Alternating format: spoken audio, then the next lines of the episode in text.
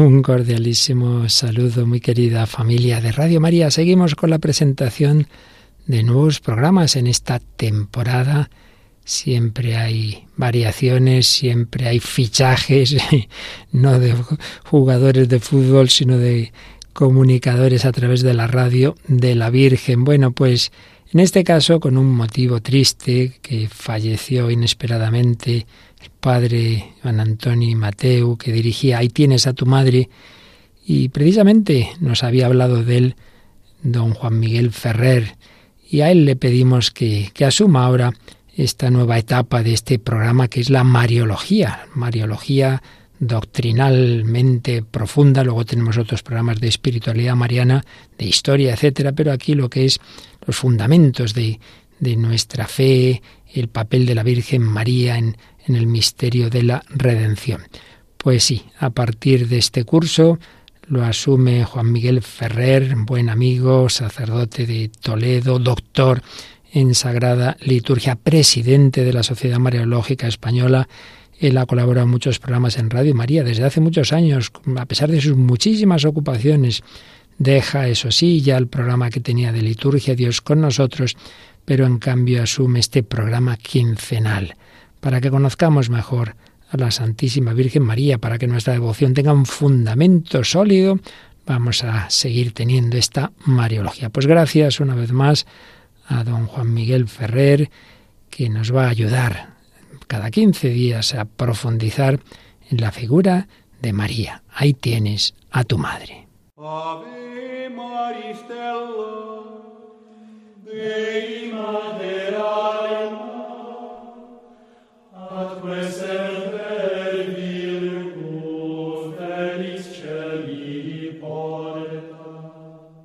Da comienzo en Radio María, Ahí tienes a tu madre, un programa dirigido por el padre Juan Miguel Ferrer.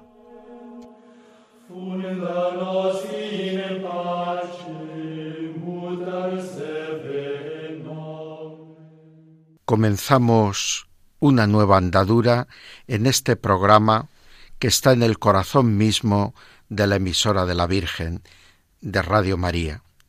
Ahí tienes a tu madre. Todos son conscientes de que quien durante años llevó este programa, desde la SEO de Urgel,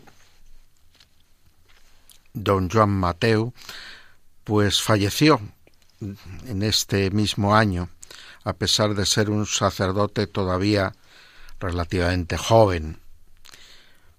A él le tenemos muy presente y lo confiamos a la Virgen María, nuestra Madre pero tenemos precisamente que seguir en su estela, tenemos que seguir ayudando a conocer a la Virgen María, que es el objetivo fundamental de este programa.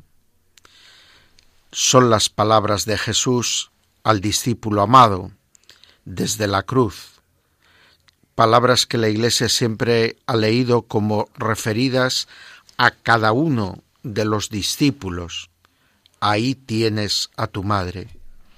Y miramos a la Virgen María, porque queremos verdaderamente recibirla como madre. Pero la convicción profunda de Radio María y la convicción profunda de este programa es que si conocemos a María de la mano de Dios, a través de la revelación divina, de lo que en las fuentes de la revelación podemos conocer y descubrir de ella, pues la podremos amar mejor y podremos verdaderamente gozar más de esa maternidad que el Señor la ha confiado sobre toda la Iglesia de Cristo. Con este sentimiento profundo, con este deseo grande y hermoso, pues vamos a comenzar esta nueva andadura. Yo como bien saben muchos oyentes de Radio María, estoy especializado en liturgia, esos fueron mis estudios. Pero ya desde hace años, de la mano de un gran mariólogo, el padre Cándido Pozo, fui llevado a la Sociedad Mariológica Española para que fuera allí teólogo liturgista que aportase desde esa perspectiva de la liturgia, pues mi granito de arena a las reflexiones y trabajos sobre la Virgen María de la Sociedad Mariológica. Con el paso del tiempo pronto me vi abocado a aceptar la tarea de secretario de esta Sociedad Mariológica. Y finalmente llevo ya unos años en que he tenido que asumir la presidencia de la Sociedad Mariológica Española y me he visto también conducido a integrarme en la Pontificia Academia Mariana Internacional, la PAMI. Bien, esto me ha hecho tener que estar al día de alguna manera en las cuestiones de la Mariología. Durante unos años, además, en el Instituto Teológico de Toledo tuve que enseñar la Mariología. Por lo tanto, pues intentaré que lo que he aprendido en estos años de contacto cercano e intenso con muchos mariólogos experimentados, pues me ayude a ofreceros esta síntesis de teología mariana, de mariología, que pueda ayudaros en vuestra piedad cristiana, en vuestra vida cristiana, para actuar como verdaderos hijos de la Virgen María. ¿Cuál va a ser un poco la estructura que vamos a darle al programa? Pues el programa tendrá siempre un saludo inicial, como este que estoy haciendo un poco más amplio hoy, por ser el primer programa que asumo como director, mm, como conductor. Pero lo cierto es que en el saludo intentaré siempre tener un recuerdo pues de alguna vivencia mariana de los días que han transcurrido desde el anterior programa. Tras este momento inicial, que a veces será muy breve, pasaremos a una sección dedicada propiamente a conocer a nuestra Madre, conociendo a nuestra Madre. Así la titularemos esa sección.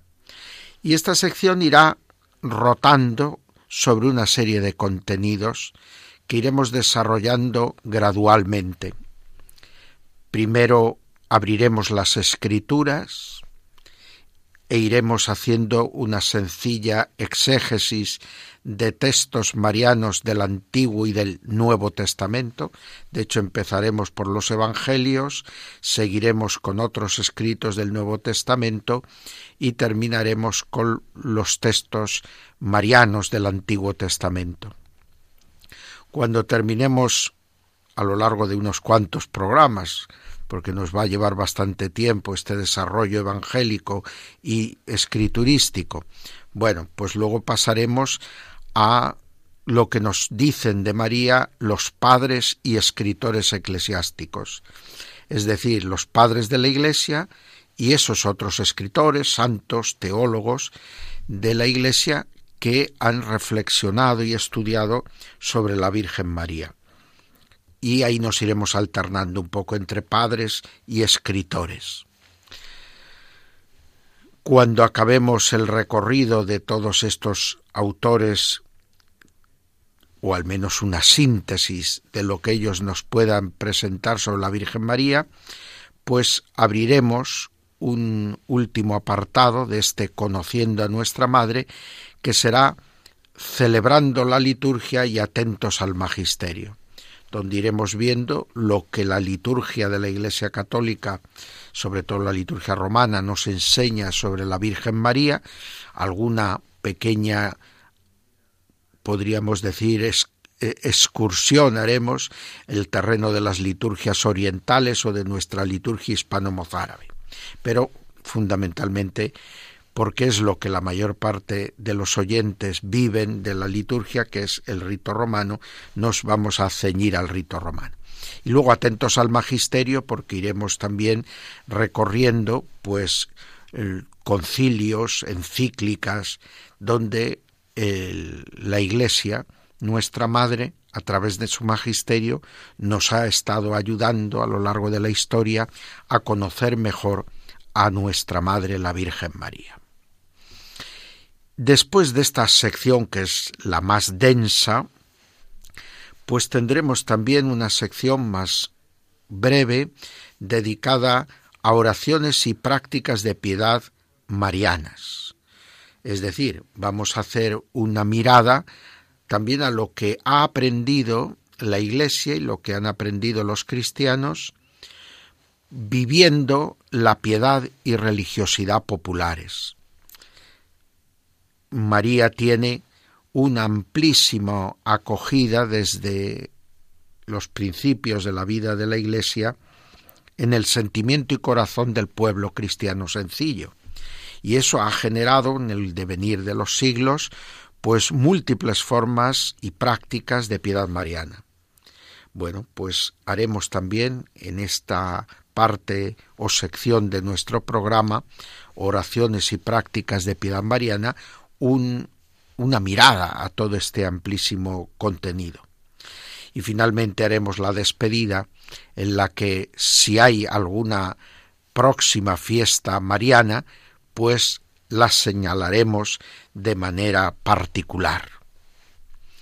Bueno, pues vamos a hacer un primer momento de meditación en nuestro programa y mientras escuchamos la música vamos a encomendar el eterno descanso del Padre Mateo que durante años llevó este programa, lo ponemos en las manos de la Madre y luego le pedimos a la Señora también que nos ilumine, que me ilumine a mí, a Juan Miguel Ferrer, para ahora desarrollar este programa del modo más útil y provechoso para todos vosotros, amigos oyentes, y con estas peticiones sencillas, pues hacemos esta primera pausa de oración y meditación dentro de nuestro programa.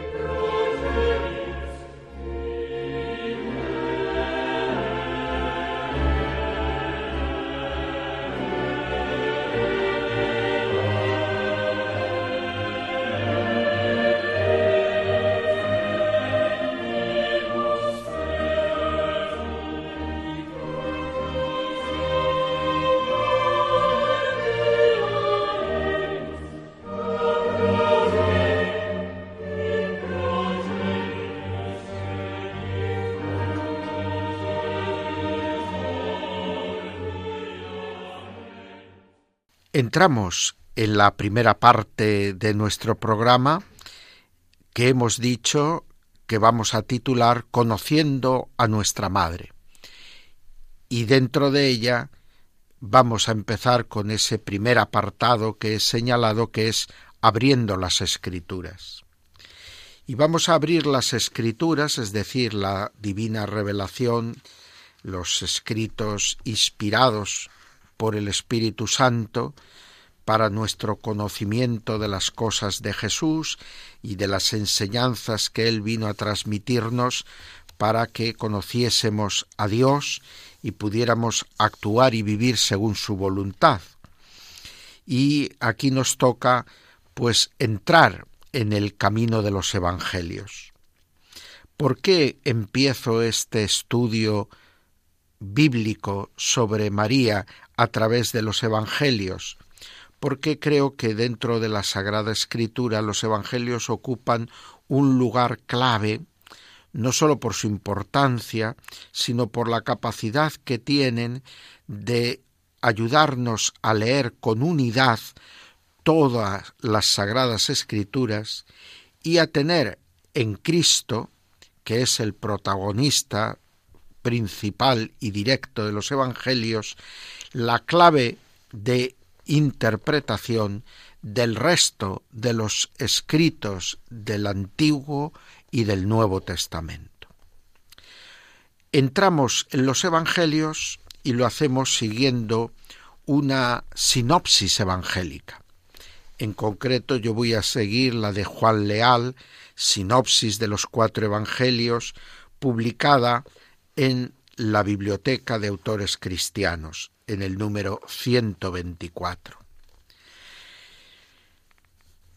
¿Qué es una sinopsis evangélica? Pues es un libro donde en lugar de colocar los cuatro evangelios como lo solemos tener en la Biblia, uno detrás de otro, comenzando por el evangelista San Mateo, siguiendo por San Marcos, San Lucas y terminando por San Juan, pues en lugar de presentarlo así, lo hace como en columnas paralelas.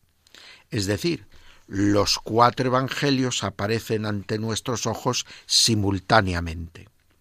Si alguna parte de estos evangelios narra o cuenta algo que los otros evangelios no consideran o no tienen presente, pues en las respectivas columnas de los evangelios que no tratan de ese asunto, pues se dejará un hueco en blanco.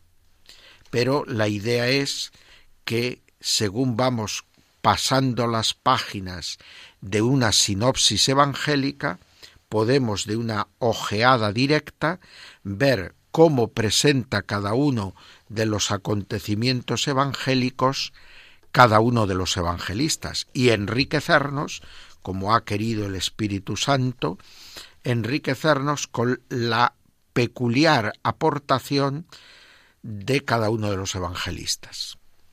Estas peculiares aportaciones se deben a las fuentes de las que bebieron, fuentes de tipo humano, testigos, personas, escritos precedentes, pero luego también se debe a su peculiar modo de vivir el Evangelio, de vivir la relación con Cristo.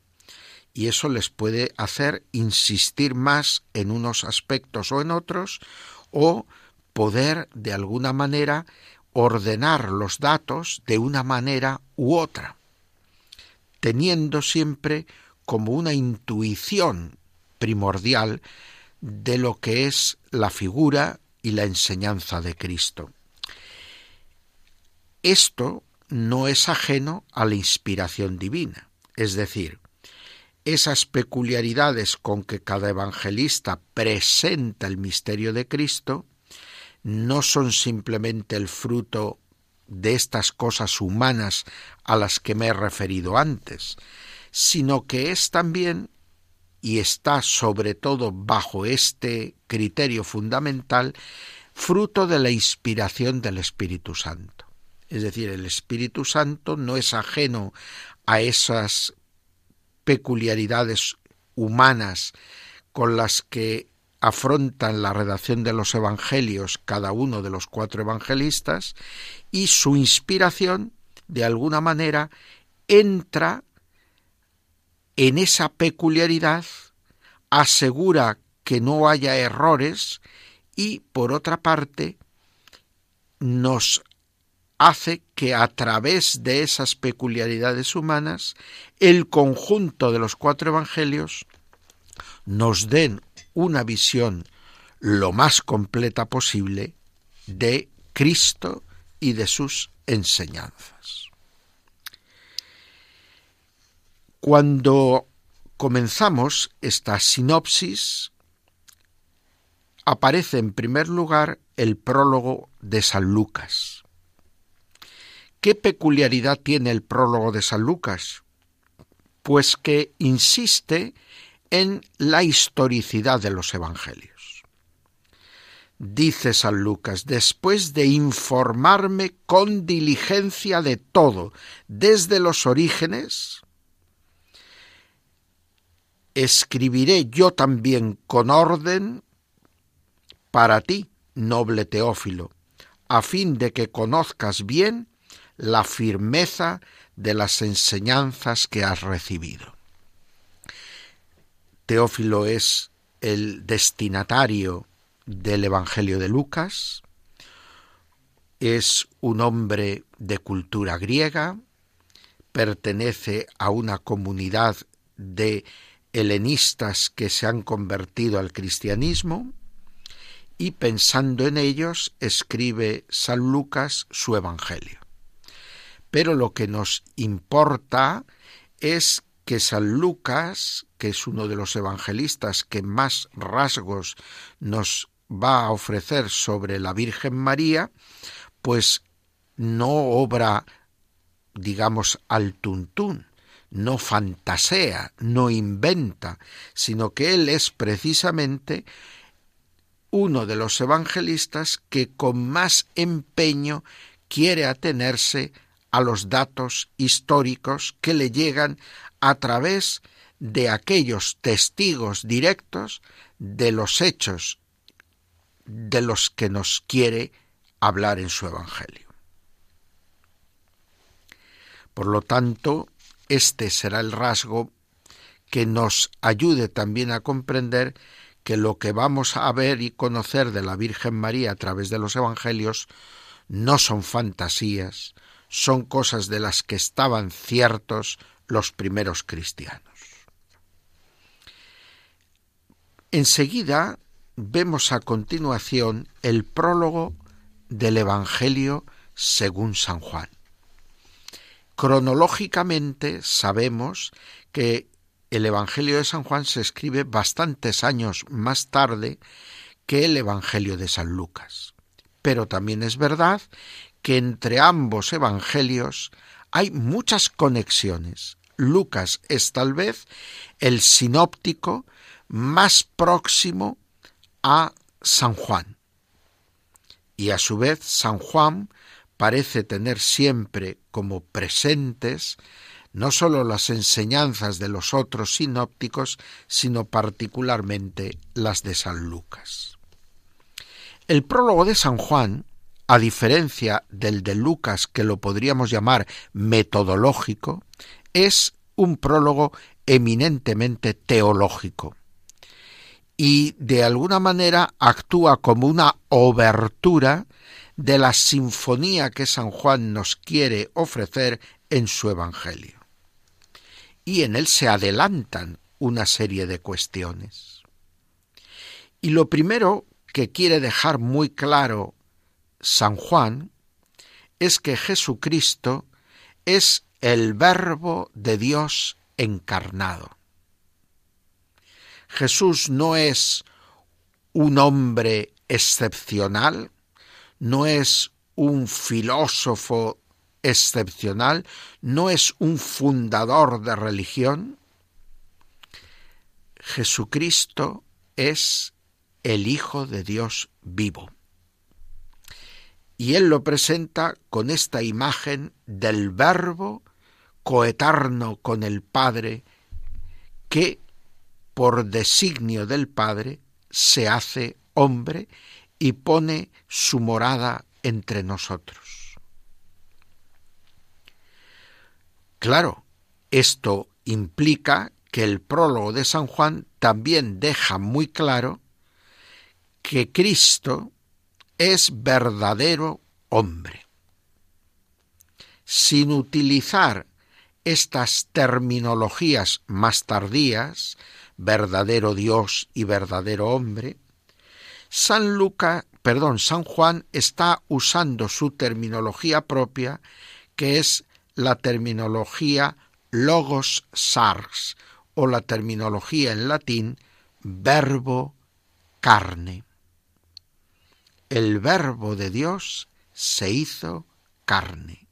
Quiere decir, el verbo de Dios se hizo hombre, ser humano, completo, sin dejar de ser Dios, el Dios verdadero, coeterno con el Padre y el Espíritu Santo. Ahora, ¿esto cómo se hace posible? ¿Cómo puede llegar esto a suceder? Pues esto sucedió porque el verbo se encarnó en las entrañas de la Virgen María. Es cierto que aquí el prólogo de San Juan no parece hacer una referencia directa a María.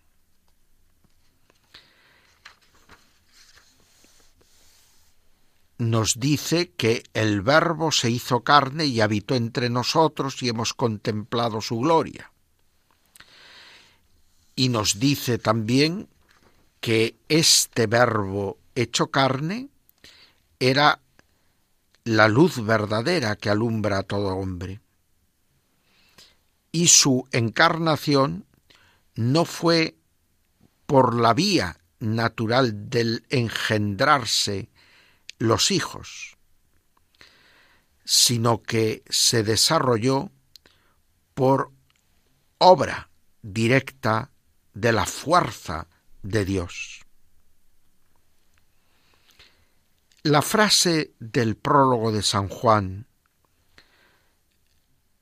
mas a cuantos lo recibieron les dio poder de llegar a ser hijos de Dios, a los que creen en su nombre, los cuales han nacido no de la sangre ni del deseo de la carne, ni de la voluntad del hombre, sino de Dios, que hoy en día la exégesis interpreta normalmente referida a los cristianos, a los que creen en Jesús, hubo durante algún tiempo, y aún hasta tiempos muy recientes, algún eminente escriturista que la vio referida a la concepción de Cristo, que no fue por la fuerza del varón, no fue por la sangre, ni por la carne, sino que vino directamente de Dios, lo que en el credo decimos, y fue concebido por obra y gracia del Espíritu Santo.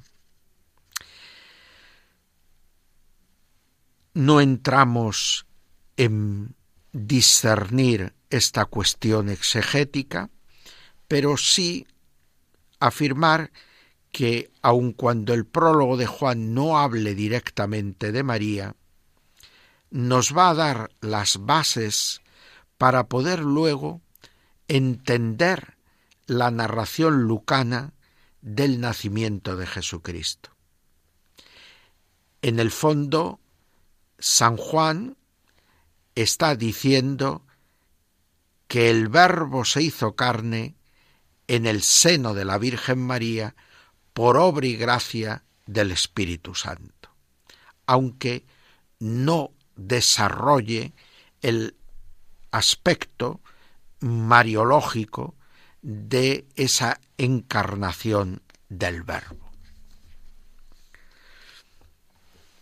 A continuación, la sinopsis va a presentar el modo en que San Lucas introduce la venida de Cristo al mundo.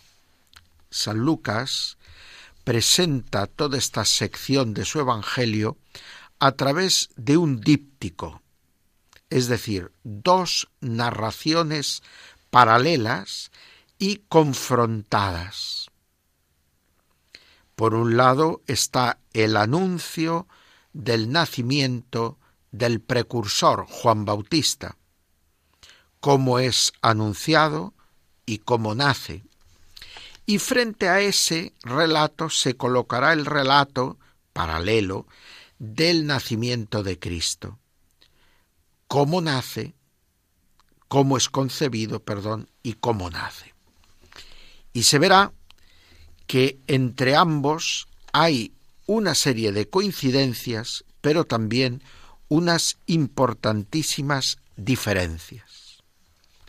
En el caso de Juan, nace de una madre anciana, pero nace por el concurso de sus padres, su unión en el amor, que produce el engendramiento natural de Juan Bautista.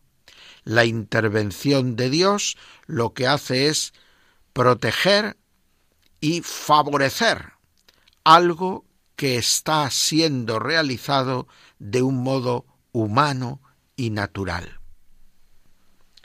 Así, aunque sea de padres ancianos, Juan nace por la vía natural del nacimiento de los seres humanos. Pero ¿qué ocurre en el caso de Juan? Pues ocurre que además de ser un nacimiento natural, aunque asistido y ayudado por Dios, el padre de Juan, que es el receptor del anuncio de que esto va a suceder, queda como perplejo y dubitativo, creyendo que Dios no puede quererle tanto como para hacerle a él y a su mujer, ya viejos y estériles, este regalo de aunque sea ya tarde en la ancianidad, poder tener un hijo. Aquí juega la importancia que para los judíos, y sobre todo los judíos piadosos, tenía el poder engendrar. Era el modo de colaborar con la venida del Mesías. Y quien no podía hacerlo, pues vivía sumido en la tristeza. Era el caso de Zacarías y de Isabel. Pues bien, frente a la incredulidad de Zacarías y al proceso natural de la concepción y nacimiento de Juan Bautista, tenemos la anunciación a María. Aquí no se trata simplemente de una mujer que por circunstancias externas o circunstancias de su salud no ha podido tener hijos. María es virgen porque todavía no ha tenido contacto con varón. Es más, alberga en su corazón, según se deducirá del texto lucano, que había formulado la intención de, aun en el matrimonio, no engendrar hijos por la convicción de que la llegada del Mesías era algo inminente. Tanto ella como José parecían dispuestos a no engendrar hijos, sino a acoger al Mesías que ya estaba por llegar. Pero lo más importante es que frente al devenir natural de los hechos en la concepción y nacimiento de Juan, en el caso de Jesús, todo es sobrenatural porque María concibe sin concurso de varón. José no toma parte en la concepción de Cristo. Esta es pura obra del Espíritu Santo de Dios en las entrañas virginales y purísimas de María. Y siendo que este mensaje es mucho más difícil de comprender y de aceptar, María, frente a la incredulidad de Zacarías, responde con prontitud, He aquí la esclava del Señor, hágase en mí según tu palabra. Por lo tanto, esta joven demuestra que su corazón es todo de Dios. De hecho, lo que de ella ha afirmado el ángel en el inicio del relato de la Anunciación va en esta línea. Nos sugiere que María era una criatura excepcional. Se la llama llena de gracia y se la dice que el Señor está con ella. Se la saluda con una invitación a la alegría, jaire, una invitación a la exultación mesiánica. Por lo tanto, María parece que se nos está diciendo había sido preparada de manera especial desde el comienzo de su ser, el que Jaritomene, los teólogos lo han leído siempre con esa riqueza que tiene este, esta expresión verbal que parece indicar llena de gracia antes, ahora y para siempre es decir, una durabilidad en el tiempo de esa acción que se está predicando. María es llena de gracia, es totalmente de Dios, en ella no hay nada que pueda desagradar a Dios desde el comienzo de su ser. Y aquí estará el fundamento desde el que parte la convicción de la Iglesia de que María es inmaculada desde el primer instante de su ser y que no ha sido tocada por la culpa de Adán, por ningún pecado, tampoco personal. Esta muchacha excepcional es la que puede dar el sí de la fe. He aquí la esclava del Señor, hágase en mí según tu palabra pero no lo hace a tontas y a locas, no lo hace tampoco fanáticamente, sino que lo hace tras discernir la voluntad de Dios. Cuando María pregunta ¿y cómo sucederá esto si no conozco varón? María está viendo que el ángel le dice algo novedoso para ella, porque ella estaba convencida de que el Mesías iba a irrumpir inmediatamente, pronto, en, en Israel. Y por eso precisamente estaba dispuesta a renunciar a la maternidad física. Y es más, había compartido este sentimiento con su esposo prometido, José. Y habían llegado, al parecer, a ese acuerdo no tan extraño en el ambiente y en la época como se puede comprobar en algunas costumbres esenias y de otros grupos que vivían intensamente en este momento de la historia de Israel la expectativa mesiánica. Era la única razón por la que un judío podía prescindir o dejar a un lado el engendrar hijos en el matrimonio, el que la llegada del Mesías fuese ya algo inminente.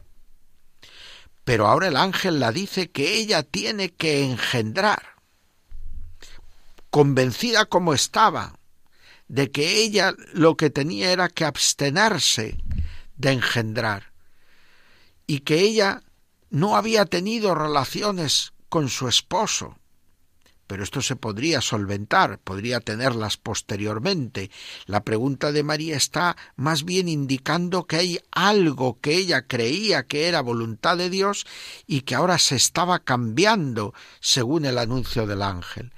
Pero después de plantear esta dificultad, que no es ni más ni menos aclárame, Dios mío, lo que quieres de mi vida, la respuesta del ángel la confirma en que esta es la voluntad de Dios que ella y en ella se cumpla las profecías de Isaías capítulo 7 y que ella sea verdaderamente esa virgen que da a luz, como veremos luego en San Mateo. Por lo tanto, convencidos por estas palabras, convencida por estas palabras de, que el ángel le dirá a continuación, ella acogerá y recibirá el designio de Dios con plena docilidad. El ángel le dice, no temas María, porque has hallado gracia delante de Dios. Y cuando ella pregunta, el ángel insiste, el Espíritu Santo vendrá sobre ti y el poder del Altísimo te cubrirá con su sombra. Por eso lo que nacerá santo será llamado Hijo de Dios. Y para que María encuentre en el poder de Dios los signos de la inmediatez de todo lo que va a ocurrir, el ángel la remite a su pariente Isabel, que siendo una anciana está ya de seis meses, a la que llamaban estéril. Y está con eso invitando a María a ir cerca de Isabel, a compartir con Isabel el designio divino en el que sólo ella, Isabel, y ahora María están siendo introducidos. Pues bien, esta manera de presentar la encarnación anunciada en el prólogo de Juan y que San Lucas presenta con tanto lujo de detalles después de haberse informado bien y haber acudido a los testigos. Muchos teólogos se preguntan si no sería precisamente la misma Virgen María la que fuera interrogada por Lucas sobre estos acontecimientos. Difícilmente otra persona, a no ser de un círculo muy próximo a la Virgen María, podría haber ofrecido a Lucas todos estos detalles, tanto de la anunciación del Bautista como de la anunciación de Jesús, y sobre todo esos detalles del coloquio entre María y el arcángel Gabriel en este momento decisivo para la historia de la humanidad. Momento que hacía clamar a San Bernardo de Claraval, no dudes, María, que tu humildad no frene el deseo y el cumplimiento de acoger el don que ahora Dios te ofrece, que ese don no es sólo para ti, que la humanidad entera está esperando que digas sí a Dios para poder recibir a través de ti la salvación y la alegría. Veremos también en próximos programas cómo en el Evangelio de Mateo todo esto se va a ir concretando. Hacemos ahora una nueva pausa en nuestro programa. Y acompañados por el sonido de la música, vamos a elevar nuestra oración a Dios en acción de gracias por el misterio de la encarnación.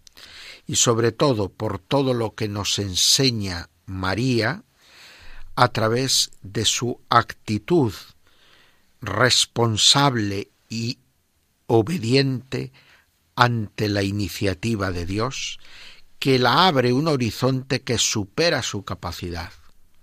Pero ella conjuga la inteligencia y la fe, la razón y la fe, para ponerse ante Dios con actitud leal de hija y responder del modo apropiado, reparando de alguna manera la mala conducta de aquella primera madre, Eva, que como dirá algún padre de la Iglesia, más nos resultó madrastra que madre, mientras que María, a la que ahora contemplamos y damos gracias a Dios por ella, precisamente con su humildad y su docilidad, demostró ser la verdadera madre.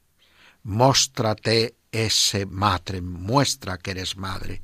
Pues ahí está María, mostrando en la Anunciación que es madre, que quiere ser madre, que quiere aceptar ser madre del Verbo encarnado, que quiere aceptar ser madre de los discípulos de este Verbo encarnado de la Iglesia.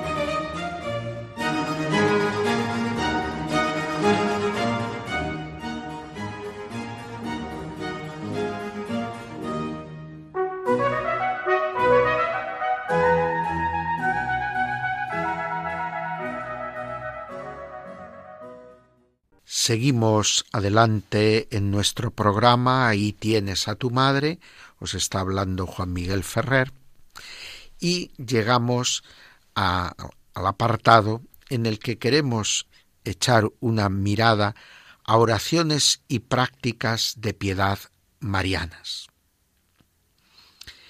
Fue el Papa Pablo VI, San Pablo VI, en la encíclica Marialis Cultus, decisiva para la recuperación de la piedad mariana tras el Concilio Vaticano II y con la convicción de que se podía seguir realizando toda esta serie de ejercicios de piedad centrados en la Virgen María, sin contravenir para nada ni la letra ni el espíritu del concilio. Y allí, en la Marialis Cultus, el Papa San Pablo VI ofrece una forma de piedad mariana que en este momento parecía sonar novedosa, una lección divina mariana. ¿Por qué parecía novedosa? Porque estábamos acostumbrados a que durante siglos las principales formas de piedad mariana pues eran las novenas dedicadas a la Virgen, el Santo Rosario, el Ángelus, el Regina Cheli en el tiempo de Pascua, estas eran nuestras más conocidas formas de piedad mariana, junto a procesiones marianas y otras manifestaciones de ese tipo. Pero el Papa Pablo VI, cuando presenta la posibilidad de una lección divina mariana, está recurriendo a una antiquísima forma de oración y de piedad del pueblo cristiano centrada en la Biblia como instrumento y en María como objeto, al que se busca amar, conocer y tener cercano y presente. La lección divina mariana no es una cosa distinta a la lección divina como forma de piedad y de oración cristiana antiquísima y luego conservada en el monacato desde el siglo IV hasta nuestros días. Pero en la piedad mariana de la lección divina, lo que se hace es seleccionar los textos bíblicos marianos y a partir de ellos, tras un ver qué es lo que realmente dicen, que es un poco lo que hemos hecho en el apartado anterior de nuestro programa, luego busca qué quiere esto decir para nosotros y alabar y bendecir a Dios y pedirle su ayuda, por esto que estamos descubriendo. Lo que nos dice la palabra de Dios, lo que nos dice a nosotros en particular y cómo hemos de aplicarlo y desarrollarlo en nuestra vida.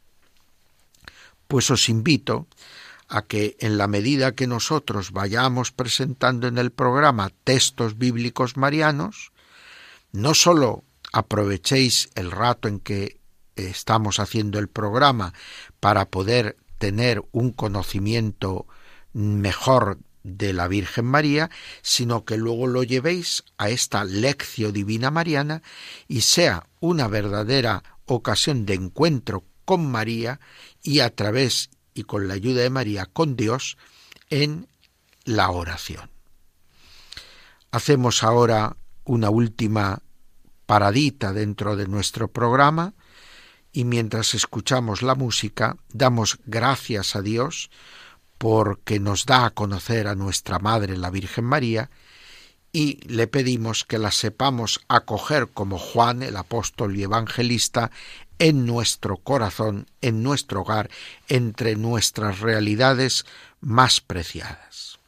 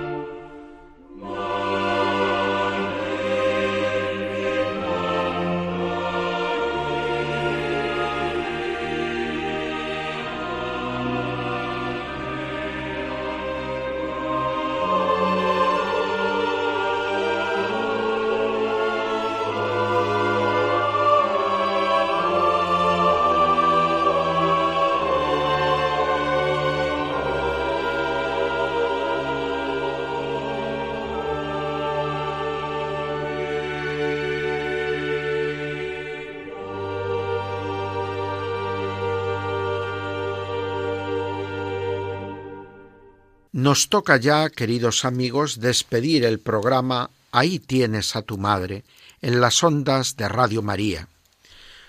Hemos estado desde las cinco de la tarde acompañándos en este lunes, en este domingo, y buscamos ayudaros a conocer mejor a nuestra Madre, la Virgen María. Y por eso en el momento de la despedida miramos a los próximos días y en este caso recordamos que en la próxima semana vamos a celebrar el 7 de octubre la Virgen del Rosario. Además, este 7 de octubre es particularmente importante porque se cumplen 450 años de la batalla de Lepanto, clave y decisiva para salvaguardar la fe cristiana en Europa en un tiempo en que era amenazada por las invasiones de los musulmanes otomanos. Esta victoria, acompañada de la lucha de las armas y de la oración del pueblo cristiano, dio lugar a que el Papa San Pío V quisiera dar gracias a Dios por la victoria conseguida instituyendo una fiesta de la Virgen del Rosario. Pues bien, que este acontecimiento y esta fiesta nos ayuden a echar mano con frecuencia de ese arma espiritual, mm, podríamos decir, irresistible que es el rosario, para superar los males propios y los males de nuestra sociedad con la ayuda de la Virgen María. Hasta pronto, queridos amigos oyentes. Nos veremos o nos escucharemos dentro de quince días en Ahí tienes a tu madre en las ondas de Radio María.